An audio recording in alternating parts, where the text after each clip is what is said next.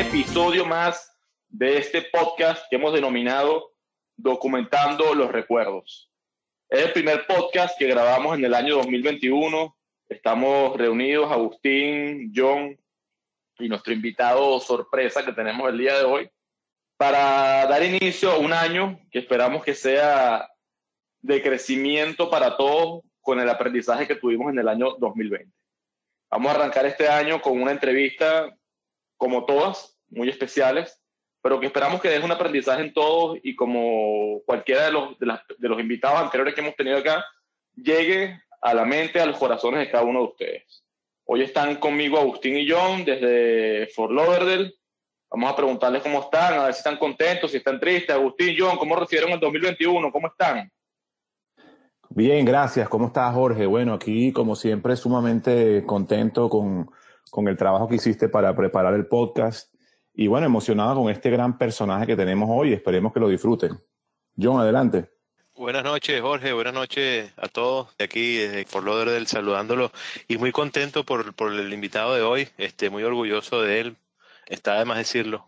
No quiero arruinarte la sorpresa, Jorge, pero es una persona a la que yo admiro y quiero muchísimo. Una persona a quien, a quien vi crecer. Yo estaba presente el día en que nació, en la hora en que nació. Una persona que como dijo, eh, como dije, estoy muy orgulloso y, que estoy muy contento de, entrevistar hoy. No puedo creer lo, mucho que ha crecido como persona y como ser humano y como profesional y, pues feliz, feliz de, hablar con él hoy y que todos y compartir con, todos ustedes su, su, su vivencia. Mira, una particularidad, Agustín, John, la persona que estamos hoy compartiendo en este podcast, yo tenía muchos años que no, que no sabía de él. De hecho, la última vez que yo lo vi, eh, creo, si mal no recuerdo, fue en la casa de ustedes allá en Santa Fe, en la Quinta Los Tepes. Y yo creo que debe haber sido un bebé, un niño muy pequeño de dos años, que estaba todavía probablemente tomando tetero. me impacta mucho verlo ahora, con, ya con casi 30 años de edad, con un camino recorrido y, y con lo poco que, que de, de, antesala que tengo yo de, de, lo que es su vida, pues más que impresionado de, toda la experiencia y todas las cosas que, que, han convertido, lo han convertido desde aquella persona que yo conocí hace casi 30 años con un tetero en la mano a lo que a la persona que es hoy en día. Realmente impactado. Y eso es solamente un preámbulo. Cuando comencemos la conversación, creo que todos van a disfrutar de las historias que él nos va a tener que contar. Sin darle más largas a esto, quiero presentarlo. La persona que nos acompaña el día de hoy es Carlos Julio Lander Tepedino, el ahijado de John y Agustín, el último de la dinastía Lander, por, los momentos que yo sepa, ¿no? Entonces, él está aquí con nosotros, él está desde Canadá y quiero aprovechar para saludarlo. Carlos Julio, ¿cómo estás? Buenas noches, Jorge. Buenas noches, Agustín, John. Este, bueno, muchísimas gracias por la introducción y las palabras tan bonitas que me dieron. la verdad es que cuando dijiste casi 30 años después, me asusté y me reí y como que era mentira lo de 30 años, como que estabas diciendo un chiste y son 30 años de verdad. Bienvenido, Carlos Julio, bienvenido. Prácticamente 30 años, un, un poquito menos quizás, pero, pero bueno, en términos generales, pues es, bastante tiempo, ¿no? Y verte allá viviendo solo, donde estás viviendo ahora, que nos vas a contar en dónde estás viviendo, con el recuerdo que tenía yo de ti de cuando eras pequeño, pues definitivamente para mí es un, un impacto mental. ¿no? Pero cuéntanos un poquito de, tu contexto actual, Carlos Julio. ¿Dónde estás viviendo? ¿A qué te dedicas? Eh, cualquier cosa que tú consideres relevante para que todas las personas que te van a escuchar pues puedan tener una, idea general de, lo que es tu vida. Perfecto. Bueno, sí, tengo 28 años. Vivo en Montreal, en Canadá. Acá en esta ciudad que, que me encanta y que me enamoró. Y mm, he pasado aquí ya 10 años de mi vida y la verdad es que han sido 10 años increíbles.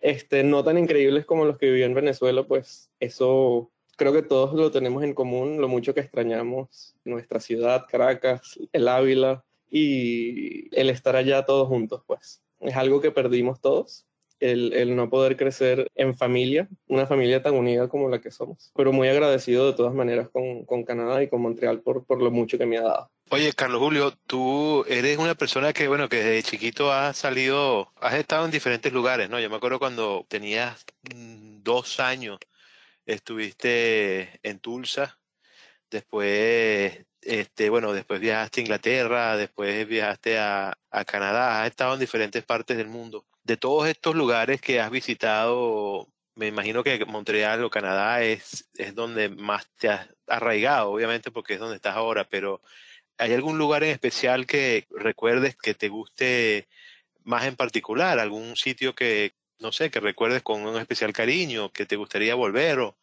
De, de Tulsa, la verdad es que no recuerdo mucho más que los cuentos de Tulsa y de después. Uno de ellos es en tu casa, en los tepe, pidiéndole a tu mamá, Chela, dame a Camburs, que aprendí en Tulsa.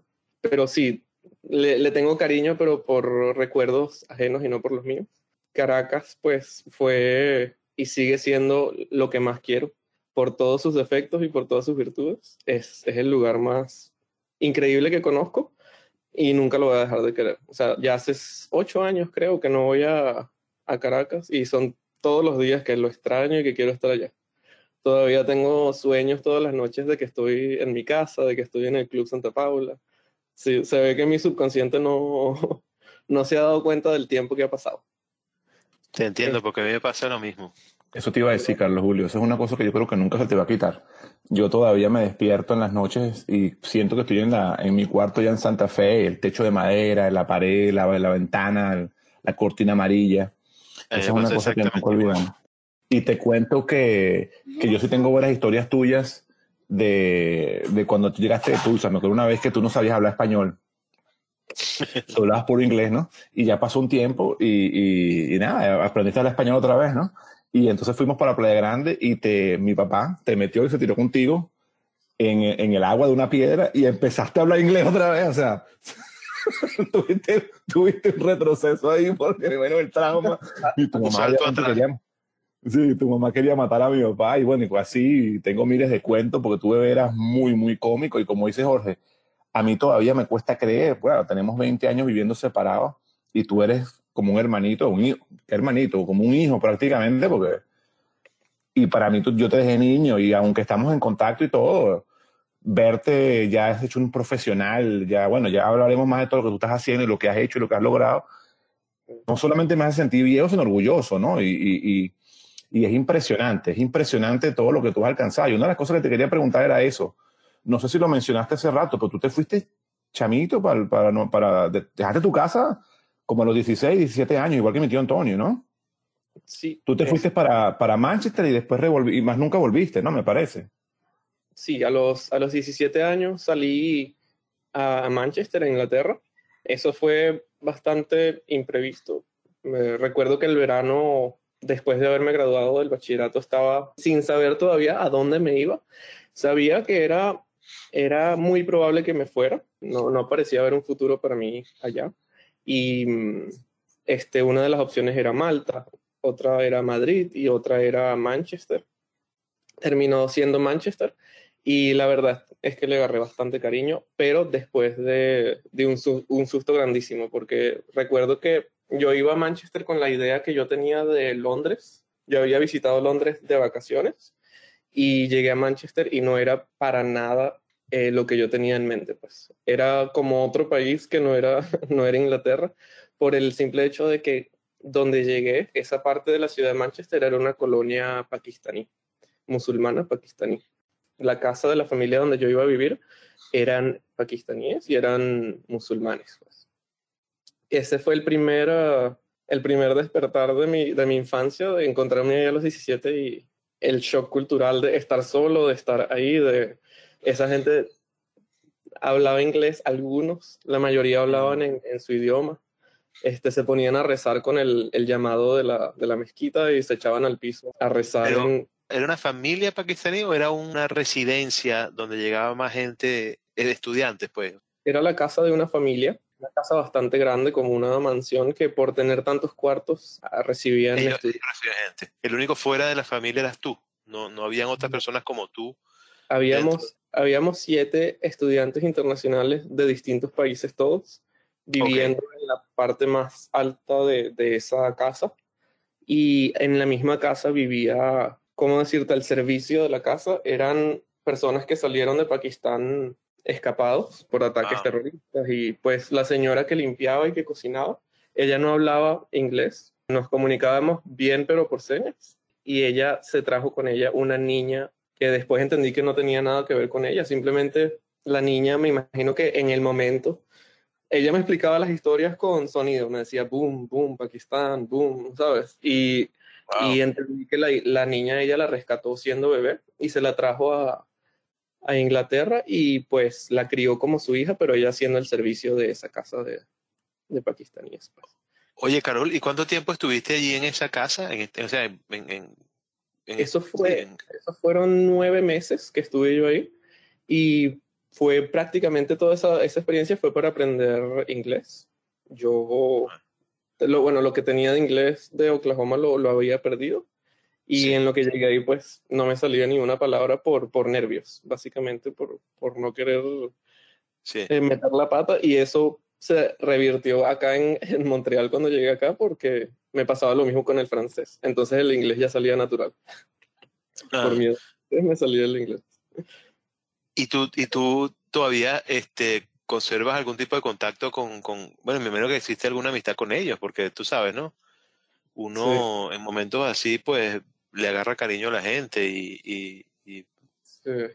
pues, A mí, yo le agarré muchísimo cariño a, a esta señora de servicio que te estoy contando y a, su hija adoptiva.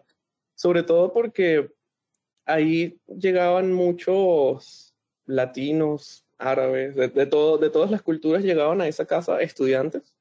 Y pues ella era la señora de servicio y pues siendo la señora de servicio como que nadie la ayudaba. Entonces yo era el que me quedaba después a, a lavar los platos con ella. a- si yo iba al mercado le preguntaba que si hacía falta algo. Entonces ella me fue agarrando mucho cariño al punto de que ella se quitaba su cosa del pelo Ah, sí. y se soltaba el pelo, yo estando frente a ella, que eso para, ¿sabes? Era como Sí, una muestra de confianza. Y una noche me acuerdo que ella se acercó a mi cuarto y me saca el Corán. Y ya yo asustado, yo decía, coño, ya, me, me quieren convertir. Me reclutaron. Me No, pero qué reclutaron. bonito, ¿no? Sí, pero bueno, cuando saca el Corán, ella abre y entre una de las páginas tiene una estampa en árabe, o sea, está escrito todo en árabe, no entiendo nada. Eh, y la estampa era de, de María, de la Virgen María. Oye, qué bonito. ella apunta a la estampa y ella, ella dice Saint. Saint, como para mí, ella es una santa, pues. Como diciendo, no, no somos ni tan diferentes, pues. Sí, Todo eso a mí me pareció increíble, sobre todo porque yo venía sin prejuicios ni nada de, de Venezuela, pero sin tener ninguna perspectiva de musulmanes o no musulmanes, de, de culturas en, en general. Yo lo Sí. que había visto lo había visto de vacaciones y la verdad es que eso, eso que aprendí ahí en casa de ellos fue Sí. genial. Pudiste aprender inglés y aprendiste cosas súper valiosas, la verdad. Porque muchas veces uno está predispuesto y uno piensa cosas de la gente por lo que se dice, pero la realidad es otra, ¿no? Y, y es bueno que hayas visto, que hayas visto eso de, de primera mano. Esas Claro. cosas no tienen precio. No, y entender que más allá de que sean realidad o no las, las cosas negativas de su cultura, entender que ellos también son víctimas de esas cosas. En todas partes hay gente buena y gente mala, en todas las religiones tienen gente buena y gente mala.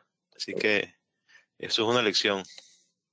Así es. Lo otro bonito que recue- recuerdo de Manchester antes de salir de allá es que una vez amanecí yo con la rodilla hiperhinchada. Yo no sé qué me había pasado en la rodilla y no podía caminar y fui con mi mejor amiga colombiana a la clínica, una clínica nuevecita que habían construido, bellísima. Entré, me trataron, todo lo demás. Y estando en la clínica me doy cuenta de que nunca, en ningún momento me habían preguntado ni quién era yo, ni de dónde era, ni ID, ni mucho menos. O sea, me habían tratado y yo estaba ahí con las enfermeras y no preguntaron en, ningún momento nada.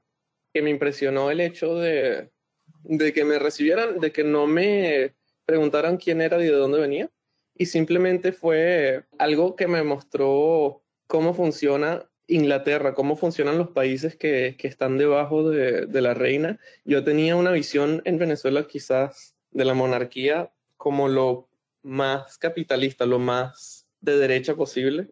Y no es necesariamente eso, pues más allá de que siguieron siendo monarquía y siguieron siendo lo que representa la corona, han evolucionado mucho más en todo sentido y en muchos países de Europa en la parte social de lo que yo me imaginaba.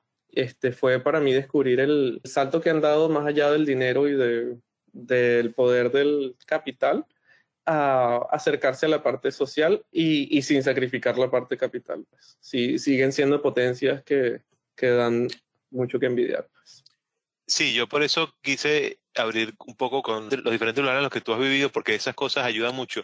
Viajar, el viajar enseña muchísimo, porque uno ve con sus propios ojos cómo son las demás culturas y cómo, cómo las culturas avanzan, cómo, cómo la, las sociedades más avanzadas funcionan y tú puedes comparar una con la otra y tú eliges, tú eliges qué es lo que uno quiere, qué es lo que, qué es lo que funciona mejor de acuerdo a lo que uno busca, ¿no? Y esas cosas nutren muchísimo. Y muchas veces la gente critica porque nada más ve un solo punto de vista, ¿no? Y siempre es bueno ver muchos puntos de vista y, y tú eres una persona que definitivamente he visto varios puntos de vista, así que siempre es bueno escuchar las opiniones de una persona como tú, pues.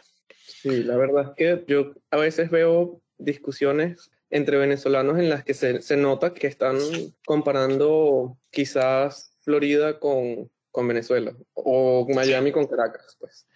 a eso me este, refiero. Sí, y, y a veces lo que hay que entender es que nada es blanco y negro, Siempre hay un balance en las cosas y todos los países tienen sus cosas buenas. Pues. El llegar a, a, que la balanza sea demasiado de uno o de otro, como lo que está pasando en Estados Unidos, en mi opinión, está perjudicando esa parte. Pues. El hecho de que ya la gente no puede ni siquiera discernir si hay alguien que está a favor o en contra por lo que está pasando, llegas directo a, a la agresividad y a querer callar a la otra persona. Sí, y, todo eso hay que recuperarlo. Y se recupera es así, conociendo y, y viendo y, y, sabiendo cómo son las demás cosas y viendo que hay buenas cosas y, cosas malas, ¿no? Exactamente. Qué bueno que has tenido la oportunidad de vivir esas cosas. Sí, vale. Viniendo ahora a este lado del charco, a Canadá. Canadá tiene una reputación increíble de ser uh, superior en, en muchos sentidos. Y cuando estás aquí en Montreal, sobre todo en la provincia francesa y en Montreal, te das cuenta de que la perfección no es lo que uno tiene a lo mejor en mente. Pues tú llegas a Montreal y te das cuenta de lo imperfecto que es en muchos sentidos, pero de cómo a lo mejor ellos aceptan esas imperfecciones y le sacan el mejor provecho. Acá tú no vas a ver la perfección que tiene Florida, a lo mejor de las autopistas sin huecos, o cómo mantienen las flores, o cómo tienen la, la grama siempre verde esas partes aquí no las vas a ver. Aquí vas a ver homeless por todas partes. Vas a ver una cantidad de cosas que tú dices, ajá, y entonces, ¿cuál es el, la reputación que tiene Canadá? Y viviendo aquí te das cuenta, o sea, para pasar inviernos de menos 30 y quedarte, es porque estando aquí te empiezas a dar cuenta de que lo que ellos tienen va más allá de cosas materiales ni mucho más, es, es simplemente un balance que ellos tienen de, de saber vivir, pues, de saber aceptarse los unos a los otros. Y una cosa que repite Trudeau a cada rato, que es que Canadá es fuerte no a pesar de nuestras diferencias, sino gracias a ellas. O sea, Canadá tiene una mentalidad de que como la naturaleza strive, en inglés se dice strive, en, en la biodiversidad, este, Canadá va a um, strive, otra vez esa palabra, en la diversidad de su, de su gente, pues strive, perdónenme, pero no me sale la palabra en español. Se nutre más o menos, ¿no? Se... Y como que eh, llega a ser más, llega a, desarrollarse más. Pues. Sí, y es así. Y Carlos Julio, sabes que ahora que tú estás mencionando todo eso, yo tengo, con todo lo que está pasando aquí en los Estados Unidos y el tema de, de las elecciones y todo lo que se ha dividido la sociedad y cómo se ha polarizado ¿sabes? Y la gente tiende a pensar que si eres de izquierda eres satánico y si tú no eres de los seguidores de los de la derecha, entonces eres de la izquierda. O sea, estamos muy radicalizados. La gente no entiende, o mucha gente no entiende que la mayoría de las cosas se desarrollan en el medio y no en los extremos. Yo venía hablando con un poco de gente que yo conozco, que la verdad es que les he perdido el respeto muchísimo, pero bueno, es lo que hay. Y están hablando del, del punto de vista de Canadá, de que Canadá está perdiendo sus valores, que en mi, en mi, en mi opinión no es verdad, por el simple hecho que están tratando de entender y de no ser tan cerrados y tan cuadrados de que si una persona se siente que es un árbol, pues deja lo que sea árbol, ¿entiendes? Y es interesante escucharte hablar tipo que tú eres una persona que vive ahí, una persona que ha vivido ahí toda su época post-universitaria, o por decirlo así, después de, los 18 años para arriba, los 19 años para arriba, y se ve que tú este, entiendes el verdadero concepto que ellos están tratando de vivir. Y como dices tú, si la gente se aguanta 30 grados bajo cero de invierno, es porque algo atractivo tiene que haber ahí. Algo atractivo. Y, y, si, si, tú estás buscando la perfección, pues vas a tener que morirte y irte para el cielo, porque aquí no la vamos a encontrar. En ninguna parte. Mira, Carlos Julio, yo, bueno, no, lo que estás diciendo es no interesante, es, es, como un poco impactante, pero ahora voy a retroceder un poquito, ¿no? Tú llegaste allá y viviste esa experiencia, pero quiero que nos cuentes por qué decidiste irte. Sea, ¿por qué tomaste la decisión de ya yo no aguanto más esta vaina y quiero irme a un sitio que me dé, a, por la razón que haya sido el objetivo? Estoy seguro que hubo otras razones por las cuales tú tomaste una decisión como esa y me gustaría que nos contaras un poquito de eso. Claro que sí. Una, una de las razones principales fue que creciendo en Venezuela, por más cariño que le tengo a, todos esos recuerdos, yo siempre me sentí un poco ajeno a, la cultura y, nunca me sentí que hacía fit con la gente de Venezuela. Yo me sentía una persona rara, definitivamente diferente. Y todo esto, obviamente, añadido al chavismo y a todo lo que, lo que pasó, el, el hecho de que mi papá lo votaron de PDVSA, de que eso lo afectó a la familia mía directa y a, todos los venezolanos en general y que ya pues se sabía que, que el futuro no, e, no, iba a ser el mismo pues en, en, Venezuela. Ya yo creo que todos los que estamos aquí, incluyendo nuestros, nuestras mamás, las tías, los tíos, tenían muy claro lo que venía. Pues. Yo creo que mi mamá y mi papá ya, así no hubiera sido mi decisión, lo, lo hubieran considerado. Yo no fui el primero en irse, el primero sería mi hermano que se fue a México, creo, y después mi hermana también siguió a México. Y al final creo que quedaba yo solo, si, no me, si mal no me acuerdo. Y era así, nunca fue una opción quedarse, por más de que hice el propedéutico de la Metropolitana, me acuerdo, para, y de la Simón Bolívar, para ver si, si esa era una opción. Creo que siempre tuve claro en la cabeza de que, de que mi futuro estaba fuera. Y lo otro también es la parte artística, yo cuando estaba pequeño, creo que tenía el gran sueño de, que mi parte artística fuera mi profesión y yo sabía que en Venezuela no, no necesariamente iba a ser el, camino al éxito. Entiendo, o sea que fueron varios factores que definitivamente te llevaron a tomar la decisión, quizás en ese momento. Habían, no eras el único que estaba pensando en, esa, en dar un cambio por la situación que estábamos viviendo, pero en tu caso no fue solamente el tema político, que fue lo que a la mayoría de nosotros nos movió. Hubo otras cosas que nos estás comentando que, que pues definitivamente fueron, pues, hicieron un trigger en irte pues, y, hacer un camino nuevo. Me llama mucho la atención lo que estás hablando de, de tu parte artística. Me encantaría que nos comentes un poquito, o sea, de, cuando hablas de arte, el arte eh, tiene un contexto muy amplio me gustaría saber un poco de, en cuál de las aristas o en cuál de, de las áreas del arte es la que realmente a ti te gusta, que te apasiona, en la cual querías desarrollarte y si definitivamente lo desarrollaste una vez que te fuiste del país. La respuesta básica es que me gusta dibujar. Tanto mi abuelo Lander como mi papá pintan, dibujan y creo que saqué el gusto a raíz de ellos. Disculpa que te interrumpa, pero yo recuerdo, mira, como si hubiese sido el día de ayer, a tu papá haciendo dibujos sobre anime para los cumpleaños de Agustín y John, de superhéroes y cosas de esas para adornar, digamos, el, ambiente, las piñatas, ¿no? Que se hacían en Venezuela. Pero me acuerdo clarito, me acuerdo clarito de un He-Man, un He-Man de prácticamente tamaño real, de un metro ochenta, estaba ahí puesto en la cocina de la, de, la casa de Agustín y John en Santa Fe. El día de una de las piñatas yo decía, yo quedé impresionado. Yo tengo que haber tenido quizás ocho años y lo tengo, me recuerdo como si hubiese sido hace nada. Entonces, claro, me imagino que algo de eso fue genéticamente heredado eh, a ti de, tu familia Lander, ¿no? Y no solamente genéticamente, sino lo que estás comentando de, los cumpleaños, de las piñatas. El hecho de que mi papá era una persona que, que, le gustaba crear estos ambientes para los niños en sus piñatas. Y aparte de eso, el simple hecho de que nos llevaban a Disney, bueno, aquí Agustín y John saben que nosotros íbamos a Disney religiosamente. La hinchada mayor. Eh, sí. Sabes, Carlos Julio, que yo ese Jimán lo tuve en mi cuarto como hasta los 15 años, cuando John se fue. Pues John y yo dormíamos juntos y estaba ahí en el cuarto eh, hasta que John se fue para otro cuarto. Es que ese Jimán fue para una fiesta de cumpleaños mía. Yo era fan de Jimán. No, estaba montado en el tigre ese, que no me acuerdo ni cómo se llamaba, con la espada en la mano, no, no, no, otro planeta. Sí, sí, sí todo eso de, mi papá de, crear esos ambientes para, para, nosotros, más el hecho de que íbamos a Disney y todo eso, lo, eh, en mi cabeza lo que yo quería hacer era crear esos ambientes, pero en Disney, pues yo quería ser un Imagineer y mi infancia completa pues se basó en, en querer llegar a eso, lo cual era increíblemente difícil y pasando el tiempo pues lo dejé a un lado y me encontré por coincidencia con Mercadeo. Y Mercadeo ha sido el outlet desde entonces para la creatividad. Ok, qué bueno. Y bueno, Carlos Julio, antes de pasar para la siguiente pregunta, porque tengo más cosas que preguntarte que también admiro, no solamente esto. Uno de ellos es el hecho de que tú hayas pasado de, como quien dice, de from zero to hero, hasta haber hecho un MBA sin haber hecho pregrado. Yo todavía no entiendo cómo es eso. Y quiero preguntarte qué pasó, porque yo hice pregrado e hice, e hice MBA y sé que no es fácil ninguno de los dos. Pasemos al siguiente punto, porque yo quiero que tú me hables de eso. Yo quiero que tú me expliques a mí cómo hiciste tú para tener un MBA sin haber pasado por, por un pregrado. Compras una caja de conflay y adentro de la caja... no es la bolivariana, ¿no? no. la realidad es que, bueno, yo comencé a trabajar en Morgan Schaefer a los 18, 19, creo que fue a los 19. Y ahí fue donde empecé a crecer rápidamente gracias a un contacto que hice en una compañía anterior que se llama Insight.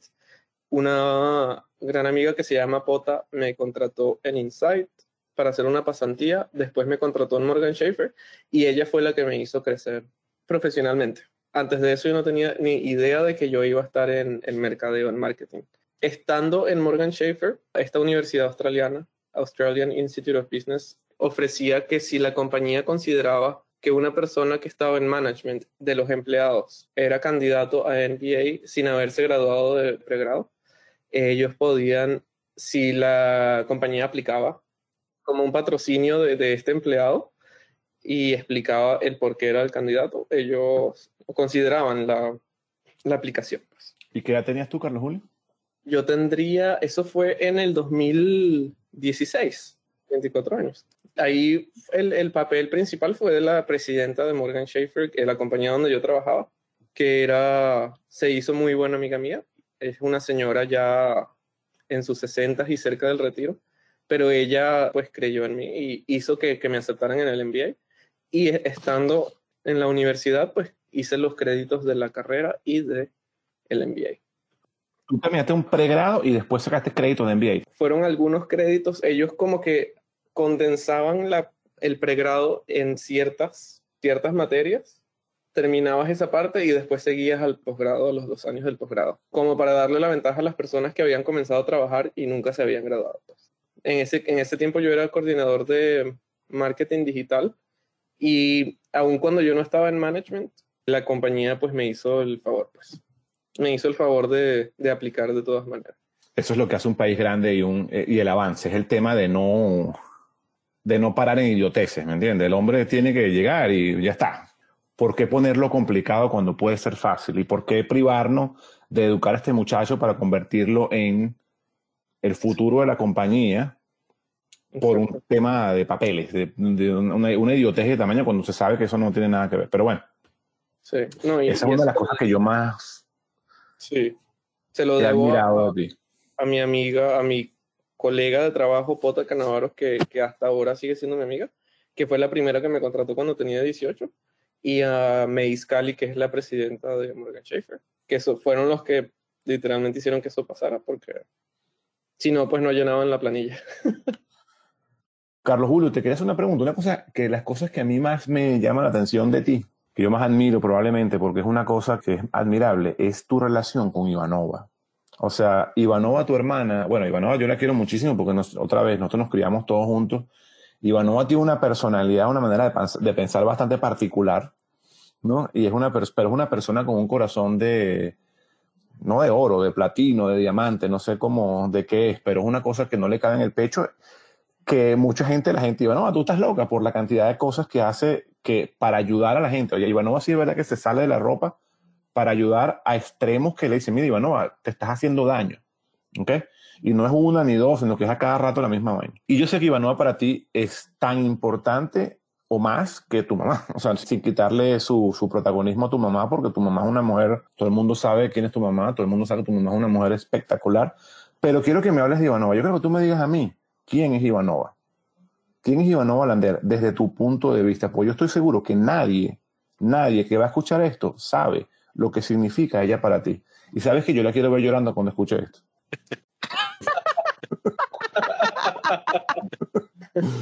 No, sé si llorando, pero sí, la verdad es que para los que no saben, pues yo fui el, el último de la familia y por mucho como un accidente de última hora. Mi mamá creo que ya estaba por los 40 y mi hermana tenía 14 y mi hermano tenía 10 cuando yo nací. Lo que significa que cuando crecí, crecí con ellos como una figura materna y paterna más que como, como hermanos, pues. Y así implica no solamente ellos, sino todos ustedes, pues. Todos ustedes eran bastante mayores que yo. A lo mejor por eso cuando estaba en el Club Santa Paula me llamaban, ¿sabes? Un viejito prematuro. Tomando café en la mesa, pues a lo mejor venía de ahí. Perdón que te interrumpa, Carlos, pero es que esto, tú sabes que yo tenía 11 años, en el año 91, en mayo, mayo, junio, tu mamá llegó a la casa pidiendo mango verde. y yo le dije, tía, ¿no estarás embarazada? Muchacho, ¿cómo se, ¿cómo se te ocurre decir algo tan loco? Nunca se me va a olvidar.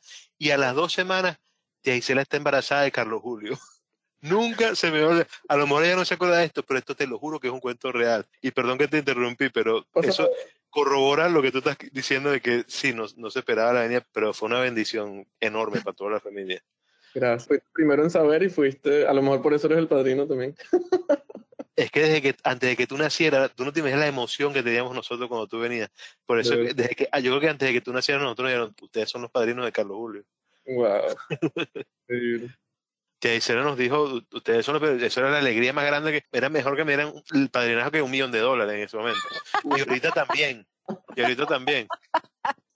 Pero sí, para, para ir al punto de Iva, Iva ha sido una figura materna y ha sido increíble en todo sentido. O sea, sí, mucho de lo que yo siento que soy se lo debo a ella en el sentido de lo que tú estás diciendo, de poner a las personas adelante de ti, que muchas veces ha resultado ser algo negativo y a veces la gente te dice como por cariño te recomiendan que pienses más en ti primero y después en los demás. Eso es algo que Iva por naturaleza siempre lo, lo demostró, que ella siempre va a poner a los demás antes de, de ella misma. Ella siempre me impresiona con las cosas que hace por los demás. Siempre tiene a alguien a quien está ayudando y es un imán para las personas que necesitan de ese apoyo emocional. Siempre va a haber este, alguien que tiene el sufrimiento que la persona a quien acuden de primero es a Iva, incluyéndome, ¿sabes? Siempre vas a sentir la comodidad de ir hacia ella porque siempre te va a entender. Iva es una persona con un corazón de oro y mm, como todas las personas que son así, pues siempre luchan porque el mundo sea así y se encuentran con resistencia del planeta entero para llegar a, lograr a su objetivo y a lo mejor eso es lo que, esa resistencia es lo que, lo que hace que el resorte salte más alto pues. y a lo mejor se vea como con una personalidad así extravagante como la que tiene. Pero todo eso viene de un corazón de oro. Así es, Carlos Julio, así es, porque Ivanova sí, yo sé que Ivanova por ti, bueno, por todos sus hermanos, mata y tú por ella. Yo me acuerdo una vez, Jorge Andrés, y para los que todos nos estén escuchando, a Curro, Juan Miguel Alfredo, el hermano del medio de ellos, le trancaron la puerta del garaje. Yo no me acuerdo cuál fue el cuento en, allá en Casetia Gisela. El tipo se paró y no lo dejaba pasar. Total que el tipo se bajó altanero, no sé qué, y le metió a Miguel Alfredo un golpe en la cara. Bueno, salió primero salió Ivanova, creo. Lo agarró encima, él no sé qué si fue que lo pegó, lo agarró por el pelo, lo tiró para el piso y Carlos Julio hace karate, Carlos Julio es cinturón negro. Carlos Julio agarró un palo de escoba, le quitó la escoba y salió y le fue con el palo encima al tipo. El tipo obviamente salió corriendo, ¿no? Dejó el carro ahí mal parado. Bueno, Ivanova agarró y le metió, agarró una piedra o un palo, y no sé qué fue lo que agarró, y le destrozó el carro al tipo, se lo destrozó. Fue con el puño limpio que, que le dobló el capó, le dobló las puertas y arrancó el radio. No me imagino a Ivanova en esa faceta agresiva. Pues nosotros tres, mi hermano Iba y yo, yo creo que mi hermano es el más pacífico de los tres, pero tenemos la mala, bueno, mala sangre de, de reaccionar así por alguna razón. No entramos en un modo de salvaje y, matamos lo que se nos ponga al frente. Pues. pero ella arrancó el radio este que tenía en los carros antes que, que, tú tenías que sacar y guardar para que no te lo robaran, ¿sabes? De gavetica. Ajá, la gavetita. Ella, ella lo sacó y lo pisó contra el suelo, o sea, lo reventó con el pie y además arrancó la parte que iba pegada del carro y también la arrancó y, y el capó completo se lo dobló. Yo te diría, Carlos Julio, que, que eso en este mundo tan complicado y lleno de, de personas que muchos de ellos no, no, tienen intenciones positivas. Tener ese sistema de protección congénito es una bendición. o sea, Sí, porque es que este mundo está bien, uno tiene que tratar de obrar bien, tienes que, pensar en el otro, pero también tienes que tener un sistema de protección que te permita reaccionar de una manera que te permita defenderte. O sea, es algo que, hay personas que no lo tienen, que las humillan, que las golpean y definitivamente absorben, reciben y no reaccionan al respecto. Y, eso, y esas personas sufren mucho. Entonces, tener eso que tú estás contando y, lo que me cuentas de Ivanova, yo conozco a Ivanova, imagínate, eh, que reaccionan de esa forma lo puedes ver de repente como una locura o lo puedes ver como, una, como algo muy positivo, que es un sistema de protección. Mira, tengo un rato escuchándote, me quería que Agustín y John conversaran un poco contigo y te preguntaran sobre tu vida, detalles, porque ellos te conocen mucho mejor que yo y, creo que era importante que sacaran pues todos esos recuerdos de los, de los que ustedes han estado hablando que han formado al Carlos Julio que estamos viendo hoy. Y yo estoy súper impactado porque no me esperaba una persona de tu edad, con 28 años, transmitiendo el nivel de madurez que estás transmitiendo, transmitiendo el nivel de cultura, transmitiendo el nivel de sensibilidad que estás dejando en esta conversación de la que estamos hablando. Y yo me pregunto, ¿hay algo, algo en tu vida que ha generado o ha sido un punto de inflexión que ha determinado quién es el Carlos Julio de hoy? ¿Ha pasado algo en tu vida que definitivamente ha llevado a Carlos Julio eh, o dio un cambio, un giro que determinó lo que eres tú el día de hoy, que si no hubiese ocurrido quizás fuese una persona distinta? Que tú pudieses decir, mira, esto para mí fue un antes y un después en la vida de Carlos Julio y definitivamente determina la persona que yo soy hoy a mis 28 años. La verdad es que sí, el, el, antes y el después lo marca Canadá, para serte sincero, y el antes es importantísimo porque la parte de la sensibilidad que menciona, mi papá es una persona que nunca dudó en llorar en una película que lo hacía llorar. en decirte, abrazarte y decirte te quiero lo más que podía. Y mi mamá, este, siendo mujer, era la que llevaba las riendas de la finanza y de de todo en la casa, o sea, es, manda más por más figura femenina que sea. No, chico, no inventes. Ese contraste que tuve en la casa eh, me parece que es primordial para el desarrollo de alguien que, que rompa los esquemas de, de quién es un hombre en la cultura latinoamericana o una mujer en la cultura latinoamericana ellos ya de por sí, pues sin esfuerzo, hicieron el, mejor trabajo para mí para reflejarme. Canadá yo mencioné hace poco que, bueno, que yo nunca me sentía lo mejor que hacía un fit en Venezuela con la parte cultural. Yo, me sentía extraño, me sentía diferente, me sentía de todo. O sea, no, ni, en el colegio me identificaba con el grupo que estaba escuchando reggaetón, ni con los metaleros, ni con los... nada. O sea, yo nunca me sentí parte de ningún grupo. Y eso es algo que me mortificaba como persona porque no, no sabía, o qué música será la que voy a llegar a escuchar hoy para poder hablar de esa música mañana. O de qué deporte puedo hablar mañana para poder sentirme que soy parte de alguno de esos grupos.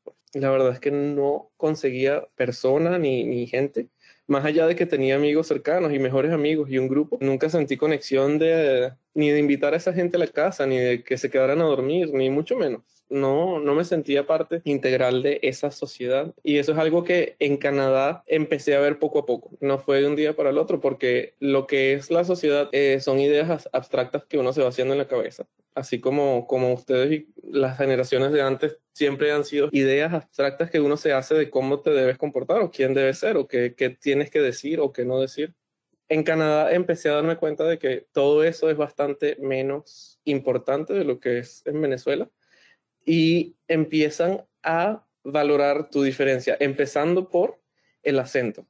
A mí me ha complejado un poco el acento latinoamericano que tenía en el inglés o en el francés. Y aquí en lo que empiezas a hablar les encanta el, el acento.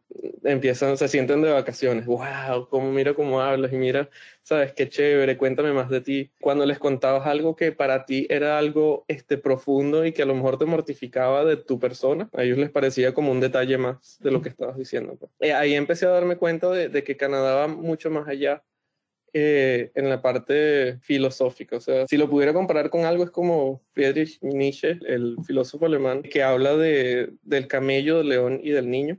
Él hace esta alegoría de cómo una persona va evolucionando a lo largo de su vida para liberarse de la jaula que crea la tradición, la religión, las maneras de actuar de la sociedad yo siento que en Venezuela son o camellos o leones, a lo mejor en el sentido de que o le dicen que no a la sociedad o le dicen que sí a la sociedad y la siguen al pie de la letra. y en Canadá son todos niños en el sentido de que están todos los días este, dispuestos a aprender algo nuevo, a aceptar algo que ellos piensan que está mal y a, a cambiar su manera de pensar. Pues. Eso es algo que lo comencé a ver acá y que yo no veía tanto en Venezuela. Pues. Gracias por darme la razón. Una persona de 28 años que menciona a Frederick Nietzsche está completamente fuera del estándar. o sea, quiero que lo sepas. Yo a los 28 años no sabía quién era ese señor o sea, habla de ti, del nivel cultural que tú tienes y cómo te has apoyado tú, en, no solamente en tus experiencias, sino en, pensadores que están por encima de uno, que han agregado mucho valor a la sociedad. Entonces coincide con lo que yo he estado viendo a lo largo de esta conversación, que tienes 28 años, pero son 28 años calendario, pero quizás no 28 años el punto de vista intelectual. Bueno, pero todo eso a lo mejor pareciera ser como algo bueno a lo mejor ha venido de, mi propia preocupación de entenderme a mí mismo y, ¿sabes? Cuando pasas por ansiedad y depresión y todo lo demás, empiezas a tratar de entender qué demonios es la tormenta que tienes en la cabeza y te lleva a, enterarte más de esas cosas. Pues. Hay personas que, que simplemente no necesitan llegar a, a lo mejor enterarse porque son, están contentos en su, en su piel y en cómo se sienten y, y a lo mejor no, no, sí, para ellos no es, no es necesario llegar a enterarse de, de, mucho más que eso. Pero sí, sí siento que si he llegado a esos puntos de enterarme de las cosas es por tratar de entenderme a mí mismo. Pues, ha sido más por eso. Carlos Julio, y disculpa que, que yo insisto con el tema, pero te doy la libertad de decir si, si quieres o no contestarme, pero entonces, de alguna forma tú estás planteando que estás hablándome de, de, depresión, de ansiedad, de situaciones complejas en tu vida, de, aceptarte a ti mismo, que te han llevado a investigar a ver qué más hay en el mundo, a entenderte a ti mismo en base a lo que hay alrededor de la cultura y de la filosofía que rodea al mundo. Eso me parece a mí que habla de una persona que no solamente se preocupa por sí mismo, sino que está interesado por entenderse y que además el sentir que de alguna manera no encajas, o sea, te, generó un impacto positivo, pero espectacular desde el punto de vista intelectual, por lo menos. O sea, yo no sé si tú de repente lo ves como algo positivo o no, o si lo ves como algo positivo o negativo desde el punto de vista social, pero desde el punto de vista intelectual, esa diferencia que tú sientes o eso que tú comentas, que sentías que no encajabas en algún grupo, pues definitivamente hizo que te convirtieras en la persona que eres hoy, que visto desde afuera y de una manera muy fría, como lo estoy viendo yo, hace un impacto completamente positivo. No sé si tú coincides conmigo. Sí, hay, hay una cosa, un meme que vi en Facebook un día que sin mierda no crecen las flores. Yo no sé si pueden decir groserías en el, en el podcast. Pero... Eso, no, es una grosería, eso es algo totalmente orgánico, así que está bien. no lo había escuchado, pero es muy cierto. sí, otra vez Nietzsche, lo que dice Nietzsche es que cuando tú superas todas las, las barreras, las murallas que tiene a la sociedad, la religión y la tradición y el paradigma de, de lo que te rodea, esas murallas las tumbas y llegas a ser tú mismo eso es lo que él llamaba el, superhumano, pues. Y lo que yo quiero ahora es seguir tomando esas, esos paradigmas que si los ves como murallas, son, es como que tú vivieras en una ciudad murallada y quieres salir de ahí, pues quieres ver qué hay más allá. Y para eso hay que salir de la religión y hay que salir de tu tradición y queriéndolos, porque aquí tengo una estatua de la Virgen y, y allá tengo otra en la cocina. O sea, mi tradición es y yo la quiero, yo no, no la descarto pero ir más allá de eso me parece que es esencial en descubrirte a ti mismo, en saber quién demonios eres y qué hay más allá de todo esto. Pues. Porque la verdad es que nosotros crecimos en Venezuela dentro de una ciudad murallada, que esas paredes más altas son la, la religión y la tradición. Pues. Y yo no tenía lugar en esa ciudad murallada. Pues según las reglas de la religión, yo no, no encajaba ahí. Y Carlos Julio, de 28 años, que vive en, en Montreal, ¿tú consideras que definitivamente tumbó las murallas que es la persona que debe ser y que se siente hoy espléndido enfrentándose al mundo. No, y siento que ahora es que falta, pero si te soy sincero, fue el año pasado o el año antepasado, a mediados del año antepasado, que empecé a darme cuenta de que era aún más necesario ir más allá. En mi cuerpo se reflejó como ataques de pánico y cosas que yo no sabía de dónde venían. Pensé que eran infartos y resultaron ser ataques de pánico. Y era simplemente pues una reacción física como cualquier otra pero el querer ir más allá pasó en ese momento, porque antes lo que yo había hecho fue crear dos personalidades, una aquí en Montreal frente a mis amigos y otra frente a la familia. Una que se comporta siguiendo las reglas y las tradiciones y otra que aquí tiene la dualidad, la libertad de, poder ser quien es. y al final eso tampoco ayudaba, pues eso llevaba al conflicto interno que llevó a esos ataques de pánico y a esa depresión, porque al final no estás siendo sincero contigo mismo. Y lo que más te importa en la vida, otra vez, tu Caracas, tu Ávila, tu familia y todo eso está ligado a la persona que estás ignorando, pues, que estás dejando que sea reflejo de la tradición y de la religión, pero que necesitas querer y aceptar y bienvenir a tu nueva vida acá antes de poder sentirte bien como persona, como completo. Claro, yo te digo algo, yo te exhorto a que si todavía tú no sientes que estás 100% pleno en tu vida, pues llegues a ese 100%, porque definitivamente no, no te conozco personalmente, pero en lo poco que yo he podido percibir de ti en esta conversación tan interesante, tan intensa, tan noble, tan bonita, es que eres una persona que está para darle mucho a la sociedad y mucho al mundo. Entonces yo considero que en la medida que tú te sientas espléndido, que te sientas feliz contigo mismo, eso va a repotenciar. Es como cuando le pones un catalizador a, un producto químico, como cuando le pones una enzima a una, reacción química que cataliza el potencial intelectual que tienes tú en la mente, que por lo que yo he visto es muy por encima de lo que el promedio de la sociedad tiene hoy en día. Personas como tú son las que hacen falta para construir una sociedad. Entonces yo te exhorto a que termines de desarrollar todo esto que tú nos, estás viniendo, nos has venido contando y que esa plenitud te permita seguir entregándole a la sociedad todo ese potencial que tiene. Bueno, muchísimas gracias. Carlos Julio, he estado viendo y escuchando todo lo que te pregunta John y todo, bueno, lo que yo te he preguntado, todo lo que has dicho, como dice Jorge, la manera en cómo has manejado esto, la, la entrevista no era como yo me la esperaba está mucho más profunda. De hecho, me da un poquito de pena hablar. Pero bueno, me he fijado y eh, primero no sabía este conflicto que tú tenías en la cabeza que tenías estas depresiones, que tenías esta cantidad de cosas que tú sientes que te persiguen, ¿ok? No sé, me da la impresión de que tú quieres decirnos algo, o sea, que tú hay algo que estás aguantando. Pasó algo, hay algo que, que te hizo, no sé si es que alguien te trató mal, y no estoy tratando de ser chismoso ni mucho menos, sino que, coño, Carlos Julio, a ti te quiero como un hermanito, o sea, tú eres para nosotros nuestro hijadito. Yo sé que no hablamos como, como debería, pero el cariño que te tenemos no solamente John y yo como padrinos, sino María Virginia y mi papá, mi mamá, que me parece que algo pasó y es lo que te quiero. ¿Te gustaría hablar de eso o tú quieres que no hablemos de eso? Sí, tienes toda la razón. Y la verdad es que estoy hablando como asumiendo que la gente sabe también. Pero no, la realidad es que nada pasó. Y eso es lo impresionante y de lo que me he ido dando cuenta ahora, que nada pasó. La realidad es que nací siendo gay, sin darme cuenta hasta mucho después enamorándome de las personas equivocadas para las murallas de nuestra ciudad murallada, pues, nuestra tradición y para nuestra religión y la moral de nuestra sociedad venezolana. Y nada pasó. La realidad es que toda la tormenta que se generó la generé yo mismo en mi cabeza. Y eso pasa mucho también en la distancia. Cuando he vivido solo todos estos años y he tenido demasiado tiempo para estar solo y pensar, en mi cabeza se genera la opinión de los demás. Simplemente soy yo quien le pone la respuesta en la boca a los familiares, quien le pone la respuesta en la boca a tus amigos de, la infancia del colegio y no son así. Y me, me he dado cuenta ahora, después de los ataques de pánico y cuando empiezo a contar que no son esas las opiniones de nadie. Pues.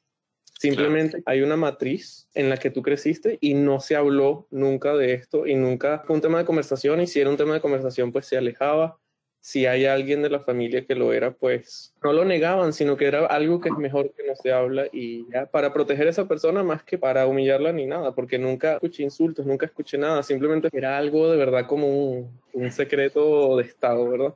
Como para evitar una situación incómoda, quizás. Claro. Y, sí, Carlos Julio, sabes que, y, perdón que, que yo que te interrumpa, pero entiendo la, la, guerra interna que tuviste tú contra ti mismo, porque venimos de una, de una sociedad bastante cerrada en que eso se ve como que fuera algo anormal, obviamente no lo es, ¿ok? Es lo que yo le decía a mis hijos, eso es una cosa como que seas catire o tengas el pelo malo o tengas los ojos azules, es una cualidad o una característica como, como cualquier, que sea gordo, flaco, diabético, no sé, lo que sea. No, diabético no, porque diabético es una enfermedad, pero no sé, una característica más. Y mira, aquí nadie tiene derecho a juzgar a nadie, nadie tiene derecho a, a nada. Pues de hecho, para mí, yo pensaba, o sea, me dijiste eso y fue un alivio porque yo pensaba que era otra cosa. Yo pensaba que alguien te había dicho, te había hecho, no sé, una. que te había botado una casa, no sé, que había pasado algo que te hayan pegado y no sé, no sé, me, me viste cualquier cantidad de películas que me dices esto y la verdad es que me alivia porque, coño, gracias a Dios no pasó nada. que eres cleptómano. No, no, no, yo pensé, ¿sabes? Yo pensé una vez, no sé, que ya alguien, no sé, me pasaron miles de películas por la casa, que peleó con alguien y esta persona le dijo, vete de mi casa, no vuelvas a entrar, y bueno, no sé, cualquier cantidad de cosas me pasaron por la cabeza, ¿ok? Para nada, para nada. Me alivia Sí, que no. sea pero por otro lado, ahora entiendo también, porque es verdad, yo sé que la familia nuestra, no todos, pero son- todos son muy conservadores, muy religiosos, y tienden a tratar de apagar el sol con un dedo, cosa que es un error. me alegro mucho que lo hayas dicho de forma explícita, porque eso habla mucho también de la seguridad en ti mismo, ¿no? Te digo dos cosas, o sea, yo creo que repito lo que dije antes. Esa característica tuya es, una, es algo totalmente irrelevante comparativamente con todo lo que tú estás agregando a la sociedad del mundo el día de hoy. ¿Ok? Yo me alegro que, que la aceptes, que, simplemente, ojalá que, que no te genere ningún tipo de limitación en lo que resta de tu vida, porque es algo totalmente injusto que eso, que eso fuese así. Pero además creo que es importante que hay infinidad de personas que han pasado por ese tormento interno injusto por el cual tú has pasado. Y que no tienen el valor de aceptarlo. Y te, Y, y te digo entonces, injusto. escuchando esto, se les da el valor de que digan, mira, pero ¿cuál es el problema? yo digo injusto porque para mí es algo que está asociado con la ignorancia, o sea, que eso sea un limitante social. Para mí, hoy día es un tema de ignorancia.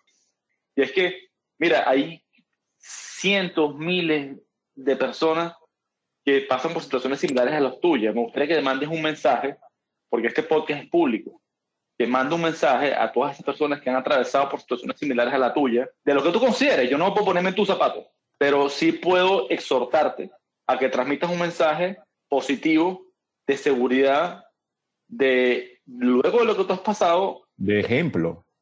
De ejemplo a, a todas aquellas personas que pueden estar en este momento hundidas en una depresión o hundidas en un proceso de ansiedad porque no han sido capaces de pasar la página.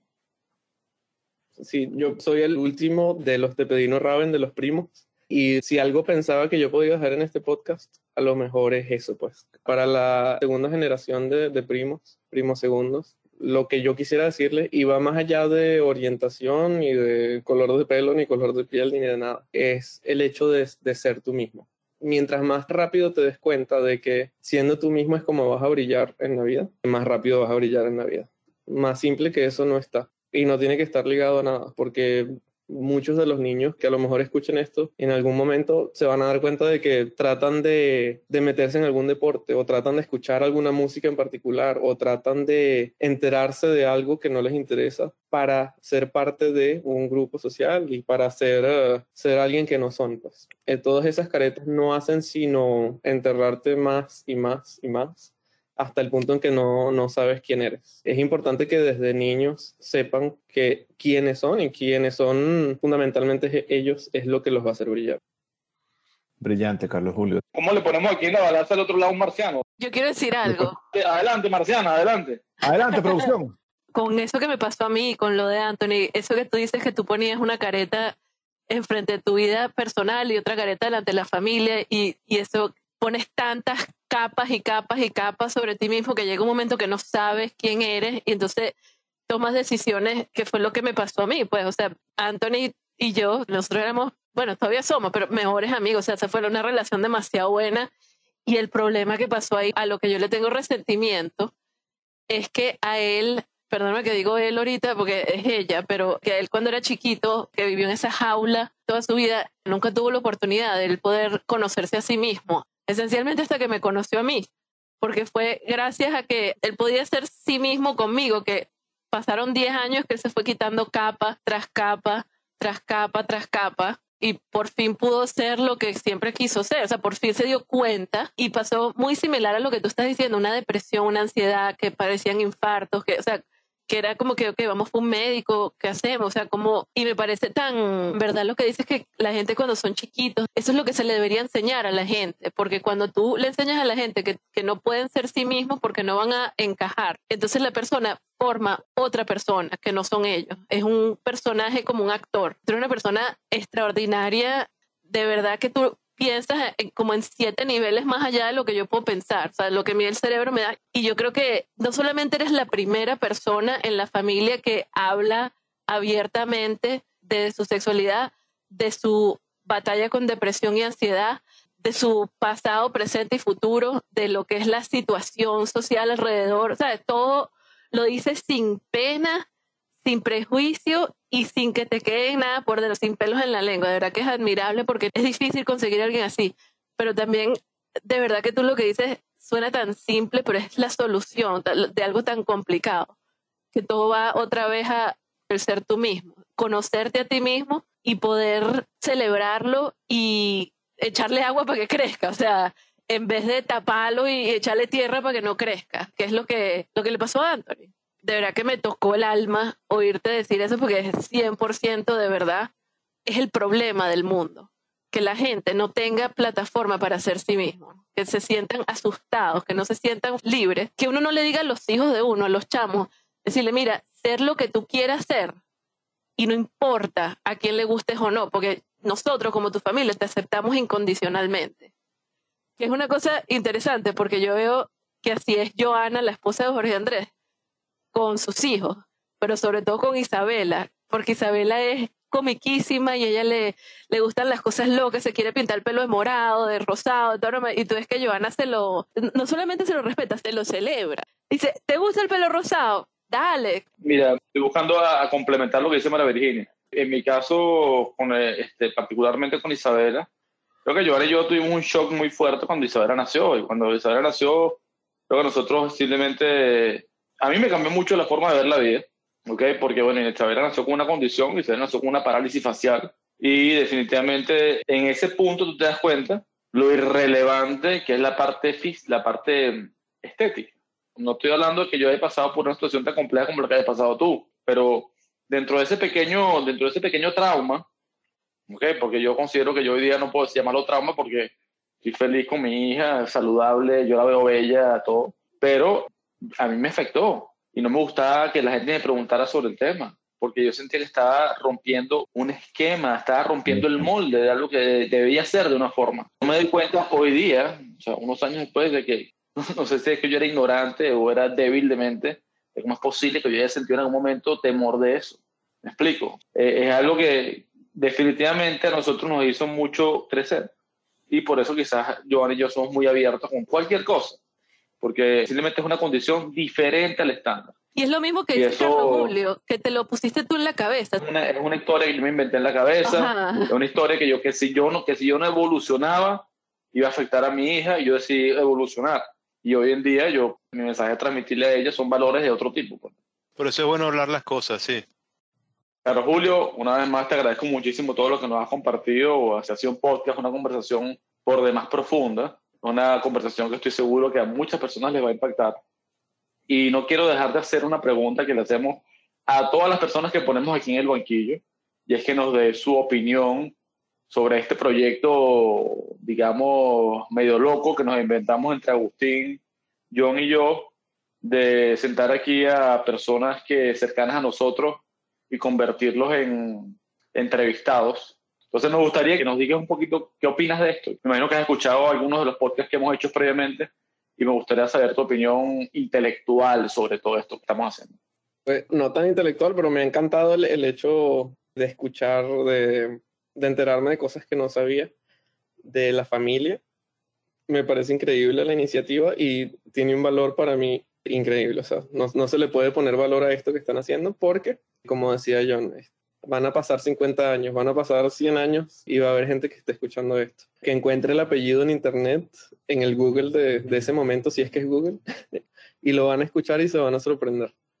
Este, a lo mejor de la estupidez que era para mí hablar de lo que estoy hablando como algo que le daba miedo, o a lo mejor para decir, wow, miren, en aquel momento lo podían decir. el hecho es que tiene valor infinito una vez más trasciende, una vez más trasciende porque no sabemos qué nos, qué nos depara el futuro. Y bueno, a menos que John quiera comentar algo, Carlos Julio, yo sé que tú tienes una, una sorpresa preparada. Me gustaría escucharla, me estoy muriendo por escucharla porque me la mandaste pero no la he leído y porque quiero escuchar tus palabras. Bueno, si ya estamos a punto de cerrar, yo quería decirle a Carlos Julio que toda mi vida, Carlos Julio, te he admirado, te he querido, bueno, más que como un hijo, yo no tengo hijos, pero me imagino que se dice que eres un hijo, como, como un hermano, como un amigo ahora que eres grande. Yo te he admirado, yo siempre he pensado que tienes todo el potencial del mundo, eres una persona inteligente, una persona bellísima, he estado, no puedo estar más orgulloso de ti y ahora que te conozco más todavía, estoy mucho más orgulloso de ti. No tengo palabras realmente para expresarlo, de verdad lo orgulloso que estoy de ti. Y lo que sí quisiera es que nunca tengas dos vidas, por lo menos hacia nosotros, que somos tu familia y que siempre te vamos a querer y que siempre vamos a, aceptarte. Porque, imagínate, como te digo, tú, por lo menos para mí, eres una, una de las personas más importantes que existe. Y, y yo nunca imaginé que se te hubiese podido pasar por la cabeza que uno no te podría aceptar como tú fueras. O sea, eso no hubiese podido imaginarme algo así. Así que de todo esto que has dicho, pues yo, quiero que te quede eso claro, pues que el orgullo, el, amor y el, cariño y la admiración que siento por ti, o sea, no se pueden medir. Así que gracias por este rato tan ameno que nos ha dado. Mil gracias a los tres, Joan, Agustín y Mariví. ustedes saben que desde que pasaba los veranos allá en casa de ustedes son yo sé que desde mucho antes, este, a lo mejor no tengo los recuerdos de cuando estábamos en los Tepe, pero sí desde que estábamos en Boca Ratón, son, son mi familia como son Iba y Currín. Pues. Muchísimas gracias por todo y parte de lo que soy y de lo que voy a hacer es gracias a ustedes. Así que este, yo estoy orgullosísimo de ustedes y toda la familia entera. No, no tengo nada por dentro más que cariño y y ganas de estar allá con ustedes. Tengo ganas de estar contigo. Gracias, Carlos Julio. Pronto vamos hasta aquí, vamos a celebrar todos en la finca. Sí, va. Mira, Carlos Julio, bueno, no sé si alguien más quiere preguntar otra cosa. Yo creo que ya cubrimos bastante, ya prácticamente toda tu vida. Yo sé que tú tienes algo preparado para la hinchada o para la audiencia. El escenario es tuyo. Bueno, esto es, esto es una carta que le escribo yo a mí mismo de siete años. Es decir, estoy yendo 21 años atrás con una máquina del tiempo para escribirle una carta a, mí mismo de 7 años. Así que aquí va. Querido Carlos Julio, de 7 años. Cuando te despiertes mañana en la mañana, agradecele a la vida por la familia de película que tienes, por la bella casa en la que vives y por la niñez perfecta que estás teniendo. Respira profundo cada vez que veas el Ávila te va a tomar años entender que las cosas más importantes en la vida y que más vas a recordar son las que estás dando por sentado en este momento.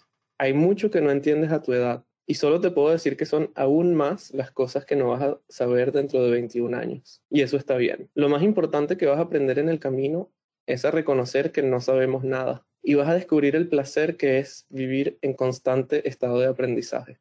Querido Carlos Julio, Permítete perderte. Cuando te pierdas, no tengas miedo, ya que perderse es el paso más importante antes de descubrir quién eres de verdad. Si algo quisiera que hagas diferente, es que te permitas enamorarte más. El miedo que vas a sentir al enamorarte va a ganarle a tu capacidad de amar, ya que naciste diferente a la mayoría. Pero cuando el amor llega así de esta manera, uno no se da ni cuenta. A tus ocho años solo te sientes diferente. Sabes que no encajas. Sabes que hay algo dentro de ti que debes ocultar te llegan las mariposas al estómago, pero las niegas. Y cuando las niegas, el cáutaro no reverdece, el guamachito no florece y la soga no se revienta, solo se aprieta. Vas a crecer entre los parámetros de la tradición, de la religión y de la moral de tu sociedad, que aún con las heridas internas que sin querer te van a causar, vas a llorar con todo tu corazón una vez que ya no las tengas. Escrituras de hace miles de años te van a llevar a pensar que tienes un demonio adentro Vas a llegar a rezar escondido, rogando que te saquen este demonio. Vas a llegar a pensar incluso que la tormenta que llevas en tu cabeza es el pago que tienes que dar por tener una vida casi perfecta. Como si de alguna manera, antes de nacer, te regalaste a ti mismo todo lo que alguien podría querer en la vida a cambio de llevar este secreto que te come desde adentro. La sociedad donde vas a crecer no le hace daño a las personas como tú, o por lo menos no te va a hacer daño a ti pero sí prefieren escondernos y querernos pretendiendo que no somos lo que somos. Y todo lo hacen para protegerte, porque te aman y no te quieren ver sufrir a manos de nadie. Pero no se dan cuenta de una cosa, que un corazón amarrado, cuando le sueltan las riendas, es un caballo desbocado. Cuando el amor llega así de esta manera, uno no tiene la culpa. Nadie más que tú puede tener la certeza de que naciste así, de que no es una decisión y de que no hay nada que frene la fuerza incomprensible que es querer. Porque quererse no tiene horarios ni fecha en el calendario, cuando las ganas se juntan. Querido Carlos Julio, el potro da tiempo al tiempo porque le sobra la edad. Vas a esconderte detrás de una máscara y vas a preferir vivir dentro de las celdas de la tradición. Pero ojo, que caballo viejo no puede perder la flor que le dan porque después de esta vida ya no hay otra oportunidad. Cuando el amor llega así de esta manera, Carlos Julio, tú no tienes la culpa. Y en 21 años, cuando nos volvamos a encontrar, yo voy a saber que me diste todo lo que necesitaba. Ni un poquito más, ni un poquito menos. Adelante, frente en alto, que tus diferencias serán las que te harán brillar. Te quiero tal y como eres, tú mismo, 21 años después. Pero Julio, te voy a decir algo, porque yo no quiero ponernos dramáticos aquí. Aquí todo el mundo quiere llorar. No quiero, no quiero dramatismo, pero sí felicitarte por todo lo que compartiste con nosotros el día de hoy, por la, la fortaleza, por el intelecto, por la madurez, por la pluma privilegiada que tienes de haber sido capaz de escribir una poesía, porque yo creo que eso no se puede llamar prosa. Y una vez más agradecerte por haberte sentado con nosotros aquí a compartir todas esas intimidades y todas esas historias y todo esa, e, e, eso que agrega valor a, a cada uno de, de nosotros que estamos hoy aquí y a cada una de aquellas personas que vayan a escuchar este podcast. Carlos Julio, lo que a mí me tocó de esto es imaginarme el dolor por el que tú tienes que haber pasado solito. Yo sé que es una situación bien complicada, Carlos Julio. Y, y otra vez, no es que lo que sea, es un tema de que tú no tienes por qué pasar por ese dolor. Por eso, por eso. Y me da rabia no haber estado ahí poniéndote el pecho y, el, y sabes, y poniéndole a la espalda y, y, y, lo que sea a la persona que se puede haber atrevido. Sí, yo siempre te he querido defender contra todo mal y yo nunca en mi vida he querido que sufra, bueno, así como tu papá o tus hermanos.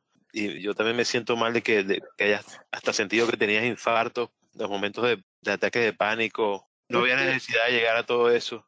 No, no había. Y esto que hiciste hoy, yo creo que también ayuda mucho a que, a que, a que nadie pase por eso. No, no hace sí, falta. Nadie que, puede pasar por eso. Y a que uno aprenda también, a que la gente se sienta cómodo sí. con uno, porque o sea, sí. por más que uno acepte y eso, obviamente tú no te sentiste cómodo con uno. No, y uno tenía que haber estado ahí. Tiene una responsabilidad por su ahijado, por su primito, sí. por, por lo que sea. Pero igual, Carlos Julio, eres un caballo, ¿sabes? Bueno, Carlos Julio, ya se nos, se nos fue el tiempo. Creo que nunca hay suficiente tiempo para escuchar a una persona como tú. Siempre quedamos con ganas de escuchar un poco más.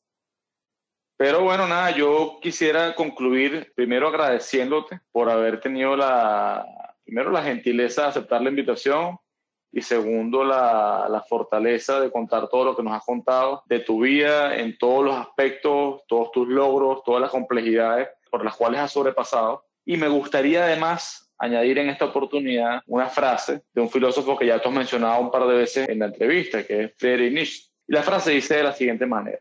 Nadie puede construir para ti el puente sobre el cual debes cruzar la corriente de la vida. Nadie más que tú solo. Yo creo que esa frase de Nietzsche describe y concluye lo que personalmente quisiera transmitirte a ti. Ojalá que te sigas desarrollando, que sigas desarrollando ese potencial que has demostrado hoy, que ha demostrado no ante nosotros que somos unos locos, ante una sociedad, ante una economía, ante una serie de circunstancias que definitivamente sí tienen alguna manera más cuantificable de, de reflejar lo que te ha retribuido. Te deseo mucho éxito, sigue como has estado, creo que tienes el apoyo de, de tus primos, mío ahora, ojalá que esto sirva para poder este, mantener un canal de comunicación, porque estoy seguro que, que, que puede aportar muchísimo a, no solamente a, a ellos, sino también a mí. Pero bueno, llegó el momento de despedirnos. Te agradezco una vez más. Muchas gracias por todo. Muchas gracias, Agustín, por todo lo que agregaste a la conversación. John, creo que está de más darte las gracias. Gracias no solamente por todo lo que aportaste, sino por todas las iniciativas previas y por toda la planificación. Gracias a María Virginia por la producción. E invito a todas las personas que escuchen este podcast a seguirnos en nuestras redes sociales, en Instagram particularmente, arroba documentando recuerdos, y vas a poder escuchar el podcast de todas las personas que han estado con nosotros aquí sentadas y que han aportado algo que es digno de escucharse. Con esto concluimos un episodio más de este podcast que hemos denominado Documentando los Recuerdos. Buenas noches.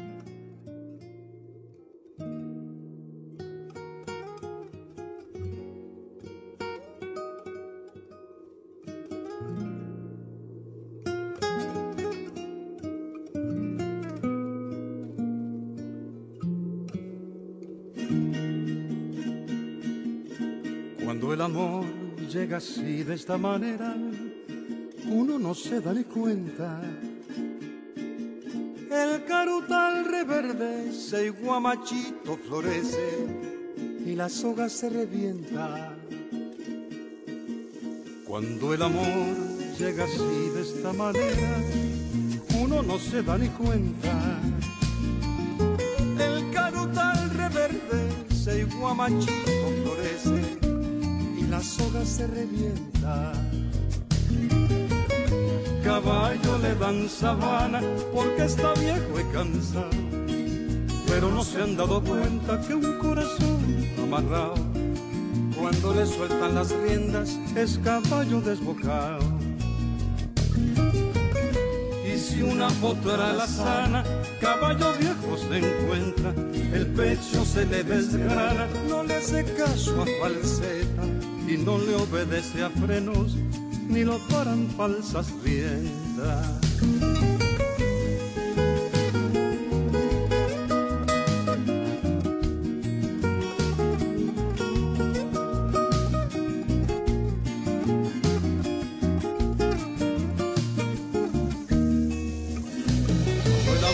Llega así, de esta manera, uno no tiene la culpa